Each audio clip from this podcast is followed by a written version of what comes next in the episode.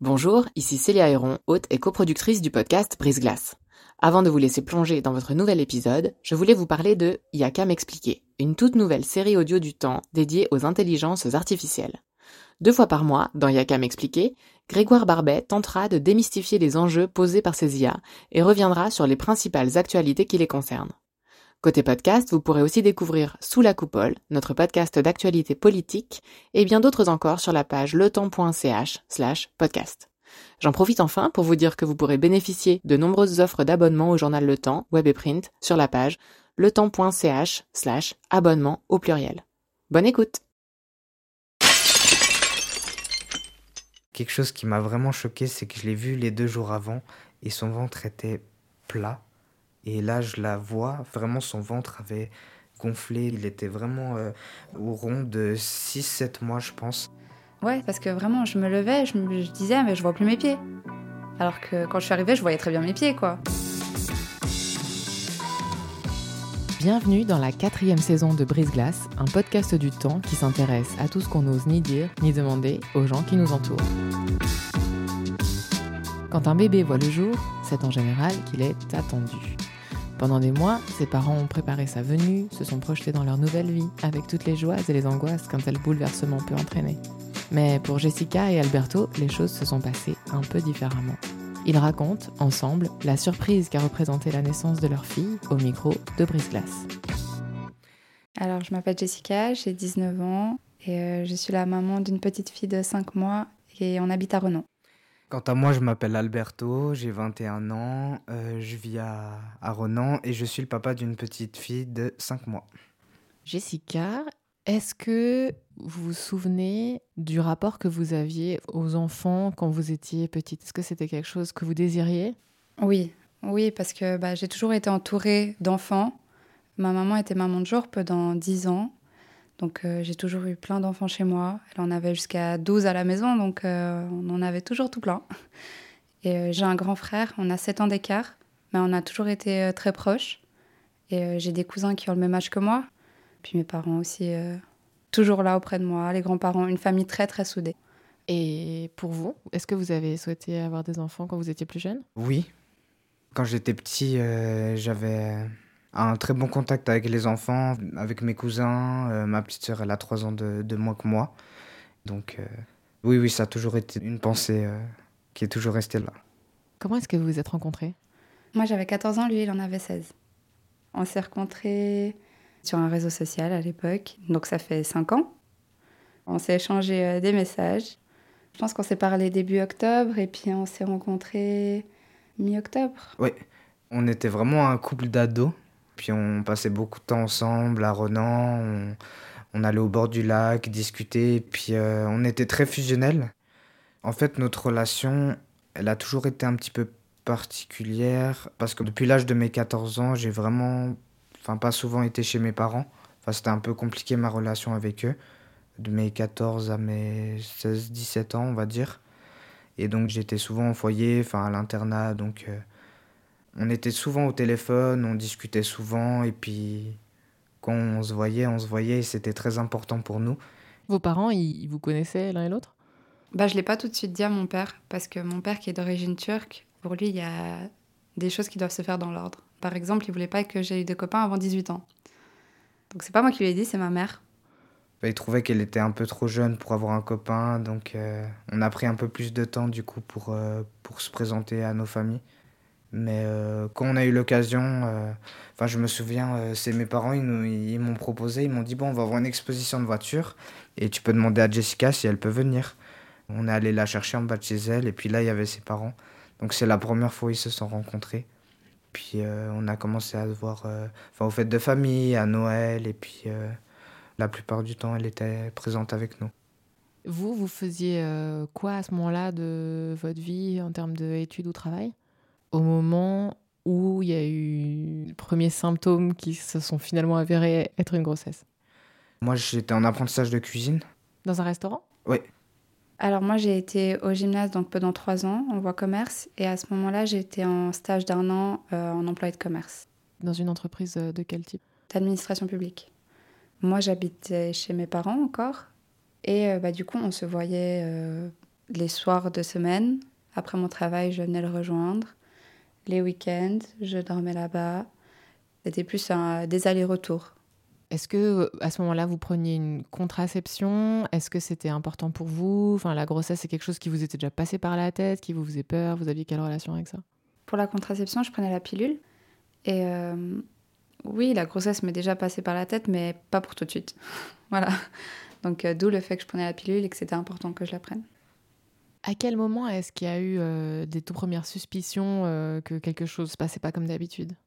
Je dirais c'était peut-être au, mois de juillet. On était partis à Nice, Alberto et moi, en voyage. Et euh, j'avais tout le temps très chaud. J'étais très fatiguée aussi.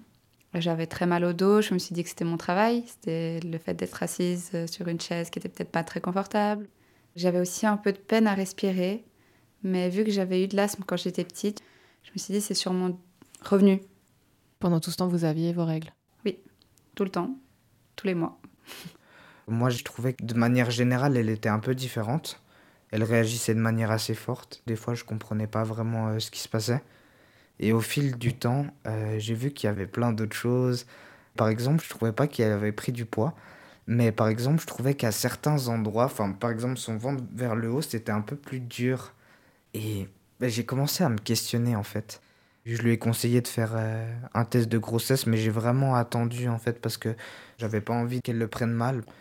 Et donc ensuite, elle a fait un test de grossesse qui s'est avéré négatif. Oui, vraiment négatif. J'ai bien vérifié qu'il n'y ait pas une barre transparente même. Euh, non, c'était vraiment négatif. Après, ça a suivi que j'ai repris mon travail normal. J'ai eu mon rendez-vous chez le médecin à propos de ma respiration. Donc euh, c'était un lundi. Et le mardi, je suis allée au travail et dans l'après-midi, j'avais, je commençais à avoir mal au ventre. Et euh, pour moi, bah, c'était mes règles parce qu'il faut savoir que le lundi, donc comme d'habitude, j'ai eu mes règles. Donc j'ai eu mal au ventre, mais vraiment fort. Et euh, le soir, normalement, j'ai des cours à distance. Et donc je fais le cours, je me lève plusieurs fois pendant le cours. Et puis j'éteins ma caméra parce que ça va pas. Donc j'arrête le cours. Donc j'essaye de dormir. J'arrive à m'endormir, ça me réveille une ou deux heures après, je me rendors, etc. Le mercredi matin, donc la journée, je reste chez moi, tranquille.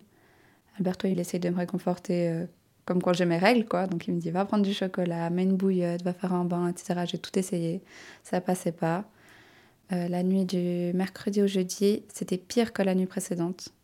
Et euh, j'ai dit à ma mère, vers 2 heures du matin, je lui ai dit, je vais vraiment pas bien je veux aller à l'hôpital, je vais aller aux urgences. Elle me dit, mais non, pourquoi est-ce que tu veux y aller? C'est tes règles. Ils vont te faire attendre des heures pour un dafalgan. Et j'ai dit, non, je m'en fous, je veux y aller. Puis mon père qui travaille de nuit, je l'ai appelé et puis je lui ai demandé de m'accompagner. Donc il m'a accompagné aux urgences. Il m'a demandé si je voulais qu'il vienne avec moi. Je lui ai dit que non, il n'y avait pas besoin. De nouveau, c'était pour des règles. donc euh, il me laisse devant les urgences, je rentre, donc c'était vers 2h30. À 6h30, ils me prennent. Ils me disent on va faire une analyse de votre urine. Ils reviennent vers moi. Ils me font Madame, on a quelque chose à vous dire. Et il me dit Vous êtes enceinte. Je lui dis Mais j'ai eu je prenais ma pilule, j'ai eu mes règles. Il me fait Bah, ça arrive. Et là, je commence à pleurer. Et euh, on me dit Je peux pas vous dire à combien de semaines vous êtes. Euh, on va vous monter en gynécologie. Et donc, on me fait traverser tout le chuve euh, bah, dans les tunnels dessous. Donc, à partir de ce moment-là, je ne suis pas sortie jusqu'à ma sortie de la maternité. Sur le moment, je réalisais pas vraiment ce qui se passait. Pour moi, c'était comme euh, si j'étais en train de rêver, en fait. J'étais là, mais sans être là. Donc, on m'amène en gynécologie. Et le gynécologue, très gentil, très compréhensif, etc. Il me fait une échographie.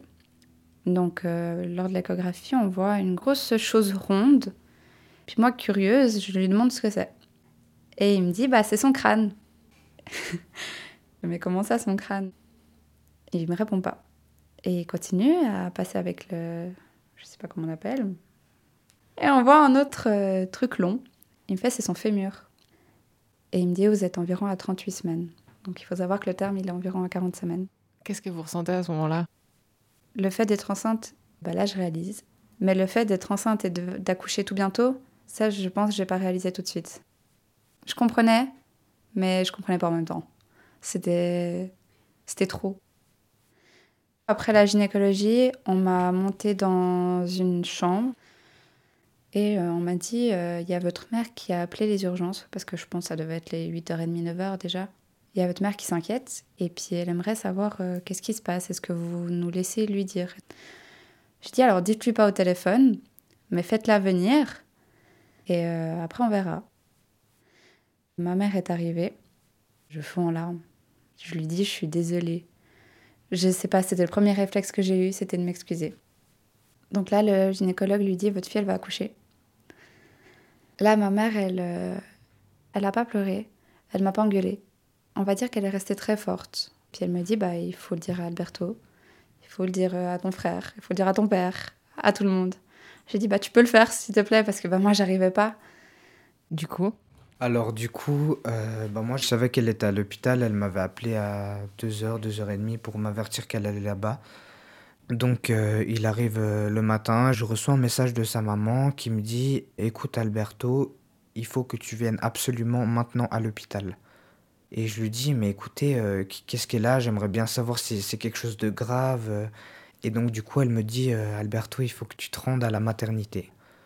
Alors là, dans ma tête, il y a plein de choses en fait, comme si vous faites un, puzzle et il y a plein de choses qui, qui s'assemblent.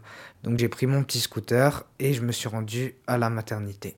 Et donc, euh, juste devant la maternité, je vois la maman de Jessica qui me dit euh, Écoute, Alberto, euh, tu te doutes bien pourquoi on est ici, mais moi, je vais rien te dire, je laisse Jessica te parler. Mais en tout cas, sache qu'il faut que tu sois vraiment très fort et que nous, on sera vraiment là pour vous du début jusqu'à la fin. Et donc là, moi, je, stresse vraiment. je, je, marche, je donne mes papiers pour le Covid, je tremble. Une infirmière me conduit jusqu'à sa chambre. Et euh, je vois Jessica euh, en longue robe de chambre avec le sourire. Et donc du coup, moi, je pleure. Je pleure pendant cinq minutes, je fais que de pleurer. Et je lui dis, Jessica, qu'est-ce qui se passe? Enfin, dans un coin de ma tête, je savais très bien ce qui se passait, mais j'avais envie qu'elle me le dise en fait. Elle me dit, donne-moi ta main. Et elle prend ma main et la pose sur son ventre. Parce que j'avais déjà les monitorings sur le ventre. Donc on entendait le cœur du bébé. Et je lui ai demandé, je lui ai fait, tu entends ce bruit? Il m'a fait, oui, c'est ton cœur. J'ai dit, non, c'est pas le mien.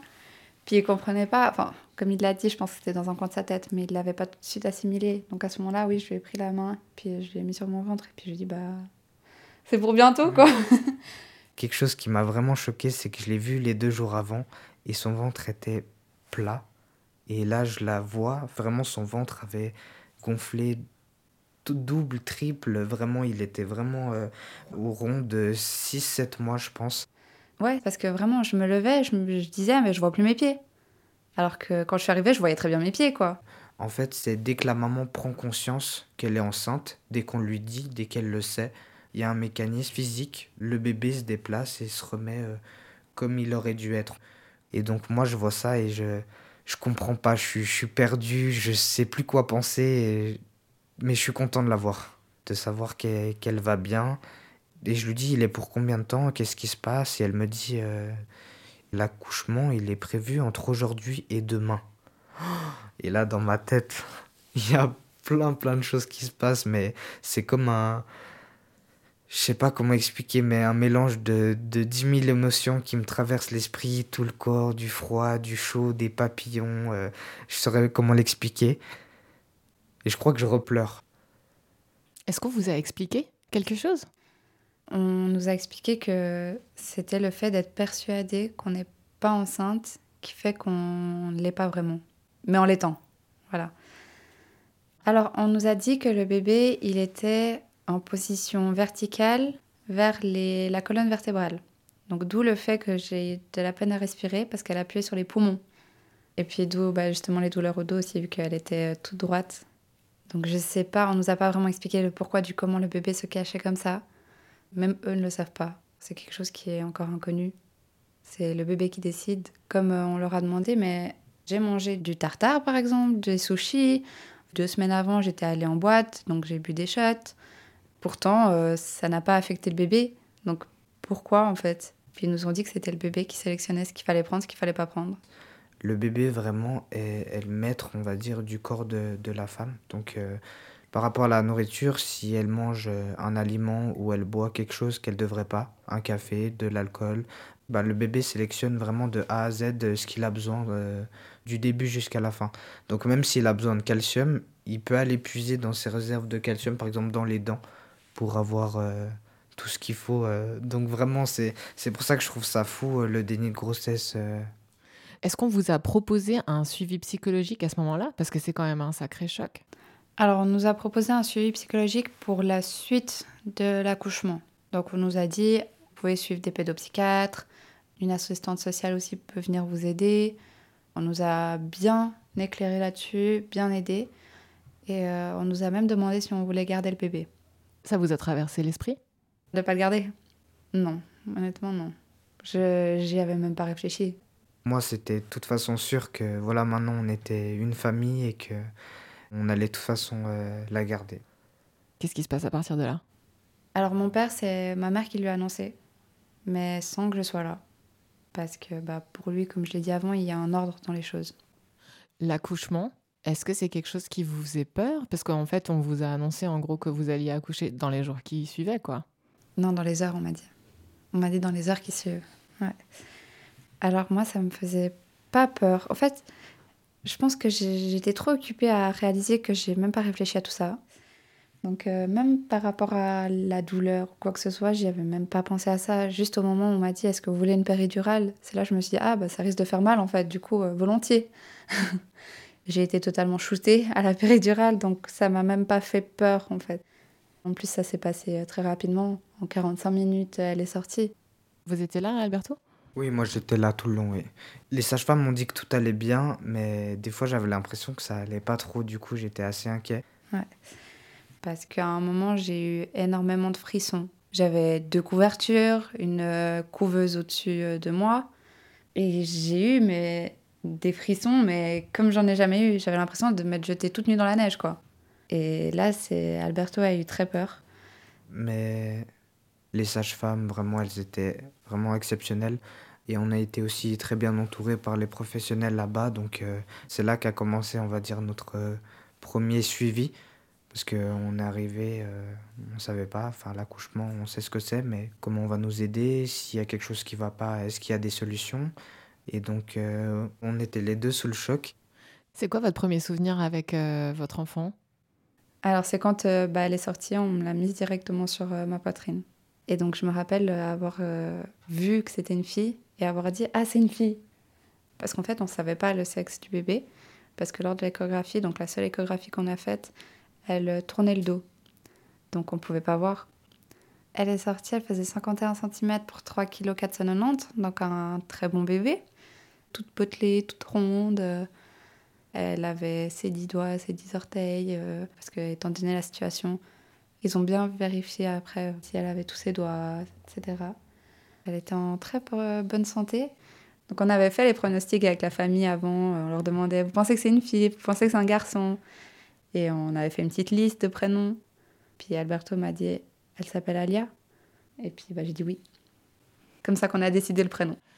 Dès qu'elle est née, moi j'ai souri, j'étais tellement content et j'ai couru vers ma belle-mère et mon beau-père et j'ai dit c'est une fille J'ai crié et puis tout le monde pleurait de joie et tout le monde était super content et, et je suis revenu et puis je voyais ce, ce, petit bébé, notre petit bébé, euh, sur le ventre de, Jessica. Et puis, même la prendre dans les bras, j'avais tellement peur. Elle était tellement petite, tellement euh, fragile. Euh. ouais, je savais pas si ce que je faisais, c'était juste ou voilà.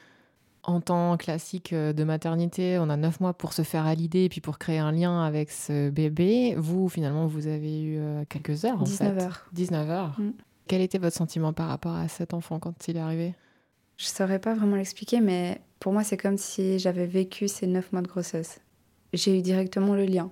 J'ai vraiment réalisé que c'était ma fille. Puis, moi, c'est bizarre de dire ça comme ça, mais c'est comme si j'avais vécu ces neuf mois de grossesse. Moi, j'étais un peu frustrée de pas avoir pu vivre cette grossesse euh, normalement. Enfin, parce que voilà, il y a toutes ces choses euh, qu'on prépare et qu'on anticipe, et puis. Enfin, on se serait préparé différemment. par rapport à l'appartement, par rapport à, au prénom, par rapport à tellement de choses. Mais le lien était de toute façon évident et puis il était très fort. Mais après, c'est sûr que je me suis posé pas mal de questions. Comment on aurait vécu justement cette grossesse si euh, on l'aurait su avant? Alors, comment ça se passe quand vous sortez euh, de la maternité? En fait, il faut savoir qu'on n'habitait toujours pas ensemble. Donc, moi, j'habitais chez mes parents, lui toujours dans le foyer, qui devait quitter à la fin du mois. Donc, il était euh, en recherche d'appartement. Et on s'est dit que pour l'instant, la petite allait dormir chez mes parents avec moi parce que mon frère qui venait de déménager donc euh, le mois passé euh, avait laissé sa chambre. Donc c'était un endroit qui pouvait l'accueillir. Donc euh, on est sorti, on est allé chez mes parents. Mes parents avaient déjà organisé un petit peu la chambre. on n'avait pas de lit, évidemment, on n'avait pas de poussette, on n'avait rien pour bébé. Donc euh, les parents Alberto sont allés euh, nous offrir une poussette. Donc sa première nuit, elle l'a passée dans sa poussette. Et euh, après, on a installé tout son lit, toutes ses affaires. On a arrangé tous ses cadeaux, toutes les petites peluches qu'on avait pu nous offrir, etc. Donc c'était une très belle arrivée. Alberto, il venait tous les jours. Avec son congé paternité, il venait tous les jours. Moi, j'étais super fier de sortir avec cette poussette, de me balader en ville et puis de, de voilà, c'est une nouvelle vie qui a commencé. J'ai appelé euh, un peu tout le monde de ma famille, enfin que ce soit mes grands-parents, ma tante, mon parrain. Et ils ont tous été très surpris par cette nouvelle, comme tout le monde. Et on a vraiment reçu beaucoup de soutien. Pour vous, il n'y a jamais eu aucun tabou en fait sur ce sujet? Non. Quand on était à l'hôpital, on nous a dit il y a beaucoup de gens qui sont dans cette situation, plus que ce qu'on imaginerait. Les gens savent ce que c'est, le déni de grossesse? Pas tout le monde. Franchement, j'ai l'impression que c'est un petit peu tabou, je sais pas, mais les gens, ils en parlent pas souvent. Par exemple, mon parrain, je lui ai expliqué euh, la situation. Il m'a dit Ah, je suis, vraiment désolé. Euh, j'espère qu'elle va bien se porter, ta copine. en fait, je pense qu'il a confondu déni de grossesse et euh, fausse couche. Ouais. Donc voilà, même des membres de ma famille qui n'étaient pas vraiment au courant, j'ai pu mieux expliquer parce que même nous-mêmes, enfin, je savais ce que c'était un déni de grossesse mais j'aurais pas vraiment su bien l'expliquer. Aujourd'hui, comment vous l'expliquez à ceux qui savent pas vraiment ce que c'est? Un déni de grossesse, c'est vraiment le... la femme qui est persuadée justement de ne pas être enceinte et que du coup, bah, le bébé fait en sorte que bah, la femme ait raison, on va dire. Donc euh, il se cache. Voilà. On ne sait pas pourquoi, ni euh, comment. Mais ouais, moi je dirais c'est le bébé qui se cache, tout simplement. On a rencontré une spécialiste à l'hôpital justement pour parler un peu de tout. Elle nous a expliqué un peu de manière euh, générale euh, le déni de grossesse. Par exemple, il y a euh, des dénis de grossesse qui s'apprennent la moitié de la grossesse, donc à peu près à 5-6 mois, et des grossesses qui s'apprennent vraiment à terme, donc à l'accouchement, presque comme Jessica. Donc, Aux 9 mois. Est-ce que vous avez ressenti le, le désir une fois un peu installé dans cette nouvelle vie de parents, d'en parler avec un psychologue À la maternité, on nous a proposé justement le suivi avec euh, une pédopsychiatre, puis on y va tous les mois. Je pense que ça nous fait du bien, en tout cas, de pouvoir en parler à quelqu'un qui n'est pas forcément de la famille ou bien des amis. La pédopsychiatre nous aide vraiment à, parler de la situation en général et prendre des fois un peu plus de recul. Vraiment nous permettre de nous détacher une demi-heure, voire une heure et, de parler. Euh, parce qu'on est quand même assez jeune et puis il y a quand même pas mal de choses qui sont quand même difficiles, même si euh, la naissance d'un bébé, c'est ce qu'il y a de plus beau au monde. Est-ce qu'il y a des gens qui, en entendant votre histoire, ont été un peu euh, suspicieux de, votre attitude à vous? Pas directement vers moi, mais sinon, tous mes proches, euh, j'ai jamais eu une remarque d'eux. Mais j'ai eu des échos de personnes qui m'ont dit mais c'est pas possible, ça n'existe pas de déni de grossesse. T'avais juste un petit ventre peut-être, euh, c'était une petite grossesse. Euh. Ou bien j'ai eu des gens qui m'ont dit mais tu l'as vraiment pas senti Est-ce que tu es sûr qu'à ce moment-là tu l'as pas senti? Et ça vous fait quoi à vous? Alors euh, honnêtement je m'en fiche de leurs remarques parce que moi je sais ce que j'ai vécu. Puis je leur dis non mais ça existe la donnée de grossesse. Si vous voulez vous allez vous renseigner sur internet. Il y a quand même pas mal de choses là-dessus. Aujourd'hui quels sont les, les challenges que vous rencontrez? Déjà, il y a la vie avant et la vie après. Donc, il y a vraiment un monde vraiment différent entre l'avant et l'après. Avant, il y avait moi et Jessica. Et maintenant, bah, il y a Alia. Donc moi, personnellement, je pense plus trop à moi. Je pense plus euh, premièrement à Alia et ensuite à Jessica. Que ce soit dans la vie de tous les jours, je rythme un peu mon quotidien euh, par rapport à elle. C'est pas vraiment compliqué, mais c'est juste euh, de manière quotidienne, on va dire, des choses qu'on fait qu'on n'avait pas l'habitude avant. Que ce soit lever très tôt, que ce soit changer une couche, plein d'imprévus qui arrivent qui sont des fois un peu euh, compliqués, des fois qui sont amusants. Donc ça dépend un petit peu, mais c'est difficile à la langue parce que voilà, on est fatigué. Mais euh, c'est vraiment euh, le rythme de vie lundi, mardi, mercredi qui est différent d'avant. Vous avez trouvé un appartement finalement? Oui. L'appartement qu'on a trouvé, c'était l'appartement à mes grands-parents du côté de mon père. On peut y vivre dedans, mais c'est pas l'idéal. Il faudrait refaire toute la peinture à neuf parce que cet appartement, il a bien 30 ans. Donc euh, pour l'instant, la situation est que Alberto y habite à 100% là-bas. Alia et moi, on vient du mercredi au dimanche dormir et passer bah, les journées aussi. Et le reste du temps, bah, on est chez mes parents. Donc ça, c'est un autre challenge aussi. Euh, parce que quand Alberto il était en foyer, on va dire c'était comme un très grand appartement avec plein de colocataires. Donc on avait déjà un peu cette habitude d'aller se faire à manger, de laver ci, laver ça. C'est juste peut-être la cohabitation qui était différente, le fait d'être 24 euh, heures sur 24 ensemble. Mais ça se passe très bien et puis de toute façon on, travaille la journée, donc on n'est pas vraiment 24 heures sur 24 l'un sur l'autre. Et donc surtout, on est très fusionnel, donc ça veut dire qu'on est beaucoup dans la discussion et donc euh, Dès qu'on n'est pas d'accord sur quelque chose, euh, directement, on en discute et on laisse pas traîner. Euh. on commence à trouver vraiment notre équilibre, nos habitudes, même si on a l'impression que c'est, c'est de l'inédit pour nous. Mais maintenant, on y est, on y va, et puis on doit le faire pour notre fille, pour nous, pour le bien de tout le monde. Donc c'est vraiment ce déclic qu'on a eu et on est passé de vraiment jeunes parents à toujours jeunes parents, mais un avec des responsabilités différentes. Et voilà. Quels sont vos projets? Depuis que c'est arrivé, je trouve que c'est très difficile de, de, se projeter. Mais je pense que ça serait de continuer une vie de famille. Donc, c'est-à-dire peut-être dans les années qui suivent, en avoir un autre. Mais c'est pas dans le programme pour tout de suite, en tout cas. C'est programmé euh, dans un futur proche ou lointain, on ne sait pas encore. Est-ce que euh, vous avez le sentiment qu'il y a un décalage maintenant avec vos amis? Alors moi personnellement, mes amies, elles ont toutes été euh, très présentes et elles comprennent ma situation. Donc si un coup elles me proposent de sortir et que je leur réponds non parce que je dois m'occuper d'Alia, il n'y a pas de souci. Puis moi non plus, ça me dérange pas. Parce que déjà, j'étais pas euh, quelqu'un qui sortait tout le temps. Donc moi, ça me dérange pas. Et puis je sais très bien que si d'un coup j'aimerais sortir avec mes copines, je peux très bien proposer à Alberto de la garder. Pour l'instant, c'est un peu plus compliqué vu que j'allaite, puis elle veut pas le biberon, donc euh, voilà. Mais euh, je sais que ça, ça gênerait personne de la garder un soir, que ce soit Alberto, que ce soit mes parents, que ce soit ses parents, notre famille.